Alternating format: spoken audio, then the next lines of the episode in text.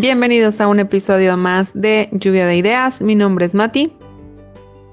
Yo soy Laura y el día de hoy les voy a hablar sobre el experimento de discriminación en las aulas de Jane Elliott. Empezamos.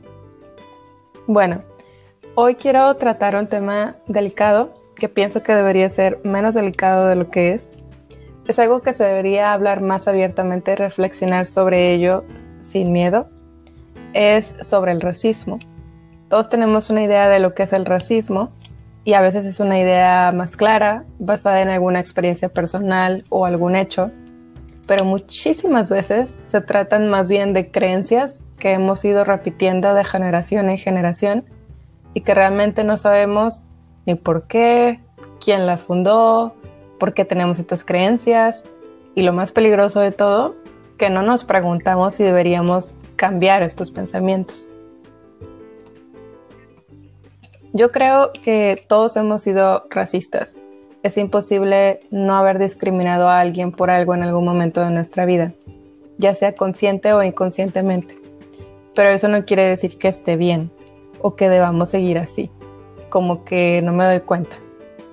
Estaríamos detenernos a reflexionar por qué pensamos lo que pensamos y si me parece que seguir pensando así es la mejor opción para mí, para los que me rodean, para mi sociedad en la que yo vivo y la sociedad que le quiero dejar a mis hijos, a mis sobrinos, etc. Lo que tengan, amigos, tíos, etc.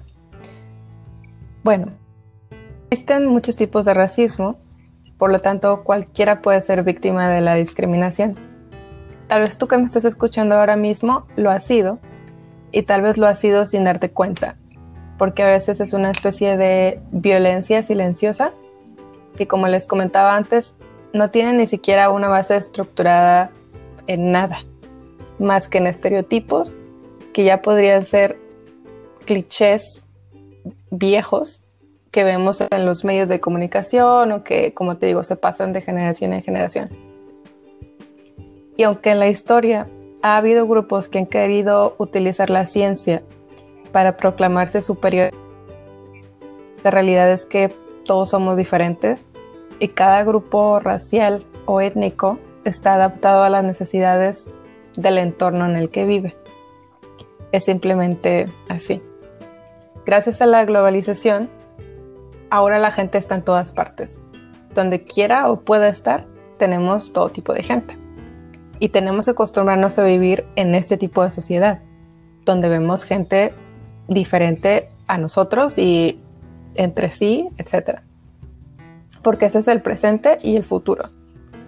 Por dentro todos tenemos la sangre roja, la misma calavera, así se le llama al, al esqueleto de la cabeza y el mismo líquido de las rodillas también. Todos comemos, todos vamos al baño y todos respiramos aire. Igual. A estas alturas de la vida, con toda la información posible que hay en Internet y en tu propia comodidad o en tu propio ambiente, eh, para mí el racismo debería ser ya solamente una creencia de gente pendeja. Hoy les voy a hablar de un experimento muy interesante que se realizó en las aulas en la década de los 60. Jane Elliott era una profesora estadounidense reconocida a nivel nacional en el ámbito de las relaciones raciales. Ella es famosa por un experimento que ha repetido en numerosas ocasiones a lo largo de su vida en diferentes ámbitos de su país, o sea, con diferentes salones de clases de todas las gamas, digamos, clase social baja, media, etc. Entonces, en los años 60, Estados Unidos tenía una crisis de carácter racial y Jane decidió llevar a cabo un experimento en su propio salón de clases para demostrarle a sus alumnos de primaria que una diferencia establecida arbitrariamente podría separarlos y enfrentarlos entre sí, o sea, a los niños. Una diferencia establecida arbitrariamente quiere decir una cosa infundada o algo inventado, pues. El día que mataron a Martin Luther King en 1968, los niños de su clase, porque no entendían por qué lo habían asesinado.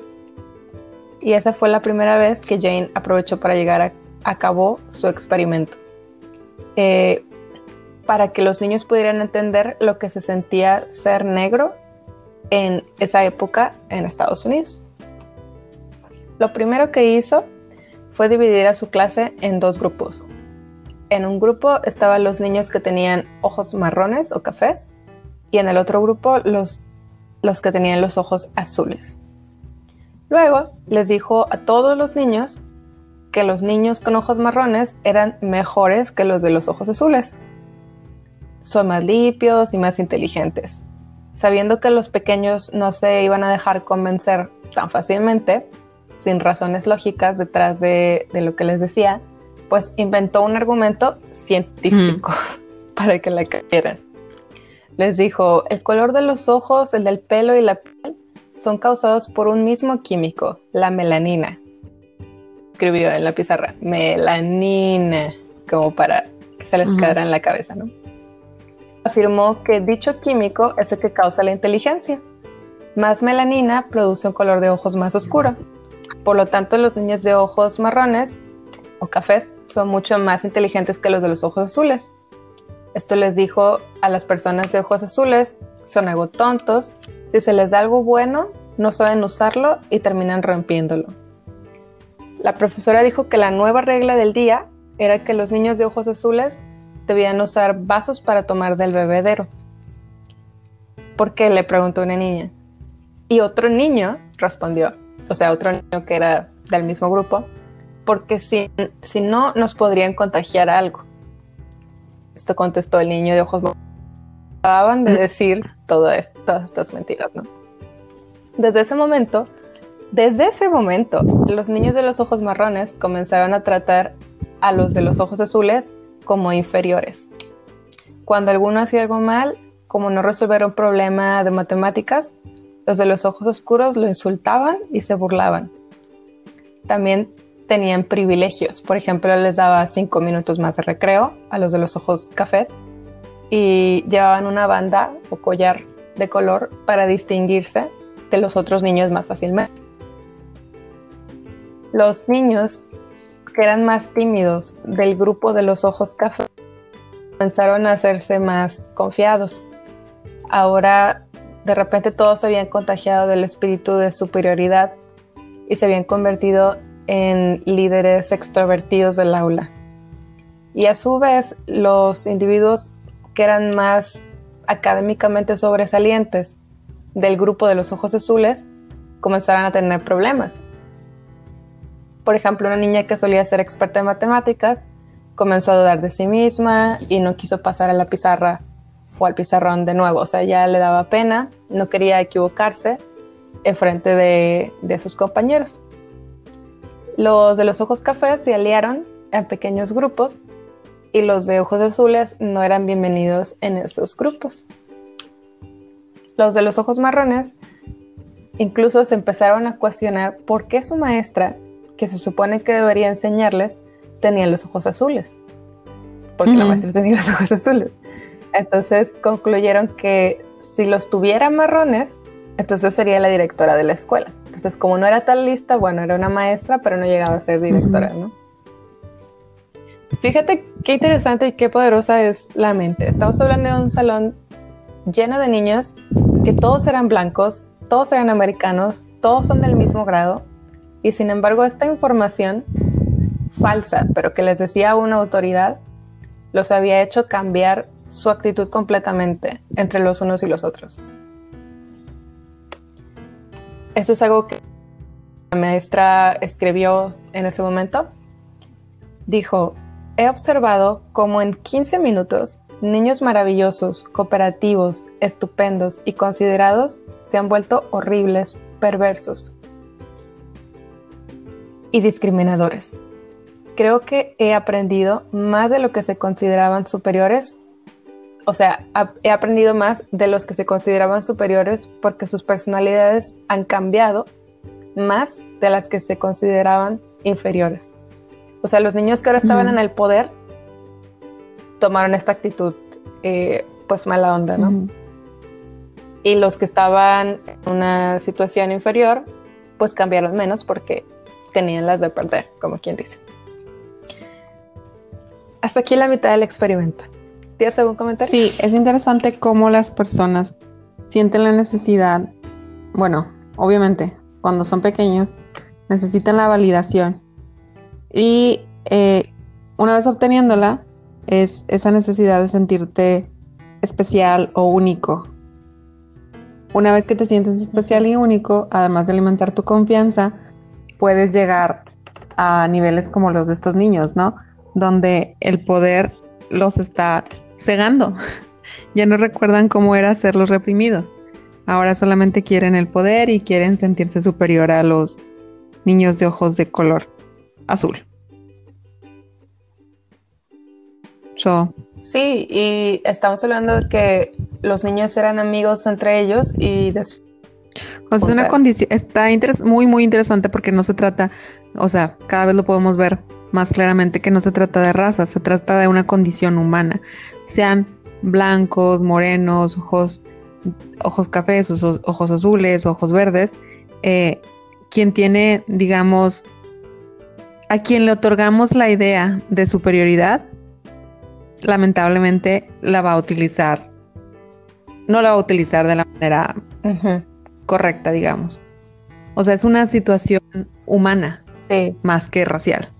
Bueno, y racial es decir porque somos la misma raza, todos somos la raza humana. Más bien. Eh, Correcto. Sí. Es más bien una cosa de humanos, ¿no? Sí, y es como una cosa tan simplemente inventada y como de, ah, bueno, porque tú tienes los ojos así y tú los ojos así. Es como si yo te digo, no, pues tú escribes con la izquierda y yo escribo con la derecha.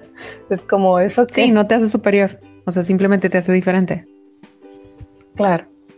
Pues bueno, entonces, el siguiente lunes, Jane revirtió el ejercicio, diciéndole a los niños de los ojos cafés que la verdad era que ellos eran los verdaderamente tontos y flojos. Mm. Las personas de ojos azules de su clase eran las mejores y las más listas. Y le puso, les puso ejemplos de personas importantes que tenían ojos azules, como George Washington, y frente a otros ejemplos de personas de ojos marrones que habían hecho algo malo. O sea, para que los niños ahora también se lo olvidan a creer, ¿no? Y los niños de ojos azules eran los inteligentes y superiores ahora. Sin embargo, ¿qué pasaría ahora sí? Que les cambiaron los papeles. Luego de haber experimentado los males de la discriminación en carne propia, los niños de los ojos azules no fueron tan duros con los de los ojos marrones. Eso es muy interesante porque podrían haber tomado el papel de querer vengarse, pero no. No tenían la suficiente motivación para, para vengarse comportándose igual. O sea, fueron Mm, mejores, porque ya habían vivido ellos lo que era la Es lo que te iba a decir, porque estaba muy a corto plazo. Sí, o sea, era como Pues cuando el ejercicio acabó, algunos alumnos, o sea, porque ya la maestra supongo que les dijo, a ver, no, todo es una mentira, todos son iguales. Sí, cuando el ejercicio acabó, pues ya los alumnos se abrazaron, otros lloraron, y su maestra les pidió que hicieran un informe sobre lo que aprendieron y que explicaran por qué mataron a Martin Luther King. O sea, como que habían entendido ellos. Eh, Debbie Hawks escribió, yo tengo ojos marrones, podía pegarles a los azules cuando quisiera. Me daban cinco minutos más de recreo. Al día siguiente, cuando cambiaron las cosas, quería salirme del colegio. Me sentí furiosa. Así te sientes cuando te discriminan. Esto es algo que escribió la niña. Eh, bueno, todos los ensayos de los niños fueron publicados por Associated Press. Todo el país, Estados Unidos, se enteró de lo que Jane Elliot había hecho. Eh, algunos la criticaban, la condenaban, otros la invitaban a programas de opinión y la consideraban una heroína. Incluso fue el show de Oprah para demostrarles a todos los televidentes la verdad que evidenciaba su experimento. Muchas personas se molestaron con Jane y decían que su experimento pues era antiético. Sin embargo, todos los niños, ahora que, que ahora son adultos, que participaban en el ejercicio original, están agradecidos con ella. La dinámica cambió sus vidas para bien, poniendo en perspectiva sus prejuicios. Eh, y los encuentros con sus antiguos alumnos, pues la ponen muy emotiva, dice que la, la hacen llorar. Desde el primer experimento, Elliot lo ha vuelto a realizar muchísimas veces para varias compañías, grupos sociales, universidades, colegios, y siempre se, se dan resultados variados. Eh, muchos individuos se molestan al ser confrontados por sus creencias absurdas. O sea, algunos cuando les dicen, no, pues esto es la realidad, se quedan con una sensación de molestia, ¿no? De por qué me hiciste creer esto y, y yo me peleé o fui malo con tal persona, o sea, como se enojan. Y otros pues quedan agradecidos. Eh, pero Jane, por ejemplo, compara los pocos minutos que pasan los participantes de estos ejercicios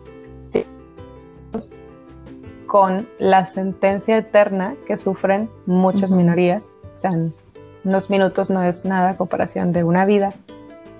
Eh, y de todas maneras muchos no llegan a comprender pues esta diferencia abismal y solo se concentran en su propia su propia inconveniencia, en su propio sufrimiento. Claro. Eh, Elliot considera que su misión de vida es evidenciar el racismo inherente de nuestra sociedad sin miedo a ofender a nadie. Considera que la discriminación no está en nuestra naturaleza sino que tiene que ser aprendida, que es algo que aprendemos conforme vamos creciendo y que como cualquier cosa que aprendemos, también podemos desaprenderla, o sea, cambiar, obviamente. Y aquí es donde quisiera que nos quedáramos con esta reflexión para nosotros mismos. Este, si nosotros hemos sufrido discriminación, pues no seamos discriminantes. ¿De qué nos sirve el si sufrí yo, que para el otro también? O sea, ¿a dónde nos lleva realmente? A ningún lado. Creo que es mejor intentar cambiar estas formas que al fin, al fin, o sea, con esto me refiero a la sociedad, creo que apenas ya vamos por el camino correcto. O sea, como obviamente con los movimientos que hay recientemente, con la forma de pensar también de nuevas generaciones, de las generaciones que están ahora, etcétera pues ojalá podamos ayudar con nuestro ejemplo a todo mundo. Eh, y sí, pues, yo creo que la discriminación es simplemente desconocimiento y falta de respeto. Al final del día, o sea, como sociedad y también como seres humanos, cuando no entendemos algo, nos molesta, nos incomoda. Y también cuando nos encontramos de frente con personas o situaciones que son ajenas totalmente a las que yo vivo en el día a día, entonces las invalido. Pues, desafortunadamente, bueno, por ejemplo, sabemos que mucha de la discriminación se da cuando, ah, bueno, el fenómeno de siempre que es la migración. Entonces, obviamente vas a una sociedad que es predominantemente blanca, predominantemente, bueno, por ejemplo, porque son las ciudades o los países que tienen, que tienen más poder, que tienen más poder. Entonces, es que es predominantemente. Pero también es muy, muy interesante que muchas veces el racismo existe dentro de. Es decir, bueno, les cuento un poquito. Cuando yo empecé a ir a Estados Unidos, por alguna razón buscas más a las personas afines a ti, cultural, social, etc. Entonces, mi hermana se iba a una iglesia católica donde había otros latinos, obviamente, porque pues católicos, y con misas en español, etc. El punto es que era común escuchar situaciones de que alguien había llegado, no sé, el primo de X y el mismo familiar hablaba, le hablaba mal a esta persona sobre la situación del, lugar. No sé si me explico. O sea, a lo que voy es que el racismo no, no nada más experimenta, pero creo que es un poquito diferente, es más como envidia cuando se trata de la misma cultura, Mm. por así decirlo. Algo muy de latinos. Entonces, eh, sí, era interesante ver cómo los nativos o la gente local le daba igual. Sí, no me atrevería a decir que a todos. ¿verdad? Pero en gran, en gran parte les daba igual y encontraban este tipo de, de situaciones o de incomodidad con los mismos familiares, con la misma, eh, mismos amigos, entre comillas, que también eran latinos. Entonces, sí, es un tema muy complejo. Sin embargo, pues como ya lo mencionaste, está en cada uno de nosotros y creo que esta, esta realidad en la que vivimos ya globalizada nos tiene que hacer más tolerantes cada vez, más tolerantes y pues comenzar con el respeto y no solamente de un lado hacia otro, sino both ways, de ambas, de ambas partes. Claro.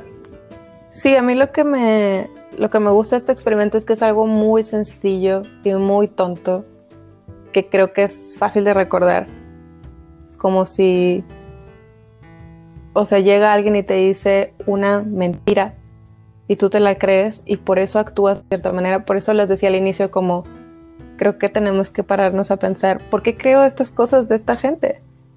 O por o- gente lo creo porque lo vi o porque Claro, ¿qué? pero O sea, tenemos que pues es tener criterio propio, o sea, no dejarte llevar por nadie, ni siquiera cuando te dicen que es un estudio, te dicen muchos estudios.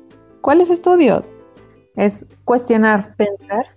es cues- cuestionar, necesitas Ajá. cuestionar, cuestionarte constantemente.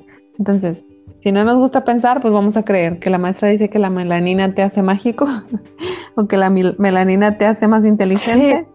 Pues ahí, ahí vas a pintarte el pelo negro para pretender, para pretender tener más melanina. O sea, claro, o sea, que eran niños también, por eso es que era como digamos más fácil que se lo Sí. creyeran, etcétera. Les inventó ahí algo que sonaba medio científico. para- Pero pasa con los Pero adultos. lo mismo pasa con. Exacto. Es como, como lo que comentábamos de los aceites esenciales. O sea, para venderte los Mm. aceites esenciales te dicen que está comprobado científicamente, pero no te dicen quién realiza esas pruebas, ni cuándo, ni cuáles fueron los resultados como de manera más específica. Entonces, es una estrategia, es una estrategia de venta, es una estrategia para creer lo que quieras hacer creer. Entonces, sí, los humanos somos muy, muy frágiles. O muy fáciles, no sé. O sea, no sé, entiendo nuestra necesidad de hacer grupos y de encontrar, como dices tú, personas afines, pero ya en este 2020, o sea, ya tenemos que abrir la mente. por Pero favor. también estás de acuerdo que es muy cansado estar todo el tiempo alerta. Pues reviso esto. Ah, no lo creo totalmente. O a mí me da una buena corazonada, entonces tal vez sí. Pero también es muy exhaustivo, o sea, entonces tengo que dudar ahora de todo. Ah, claro. Sí, o sea, necesito. Mm, sí, sí, sí. No, todo, pero de las cosas básicas, como lo que te estoy diciendo, porque voy a respetar menos a este ser humano porque es diferente a mí. No tiene sentido. Digo, yo creo que es O ignorancia, sea, siento que hay cosas más básicas. pura ignorancia. ¿Mande? Ignorancia pura. Así es. No seamos ignorantes. Traten bien a todos. Acuérdense, Ya. porque todos hemos, creo que de alguna u otra manera todos hemos sido eh, segregados o hemos sido discriminados de alguna u otra manera.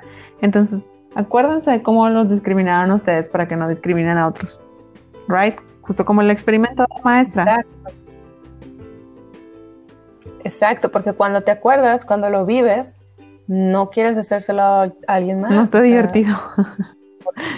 ¿Por qué? Ajá. Claro. Muy bien. Pues esperemos que les haya gustado este episodio. Si les pareció interesante, si quieren que hablemos de algún tema en específico, por favor, sugiéranlo en los comentarios.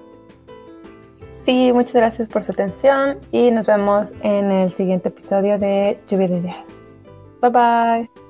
Hasta la vista.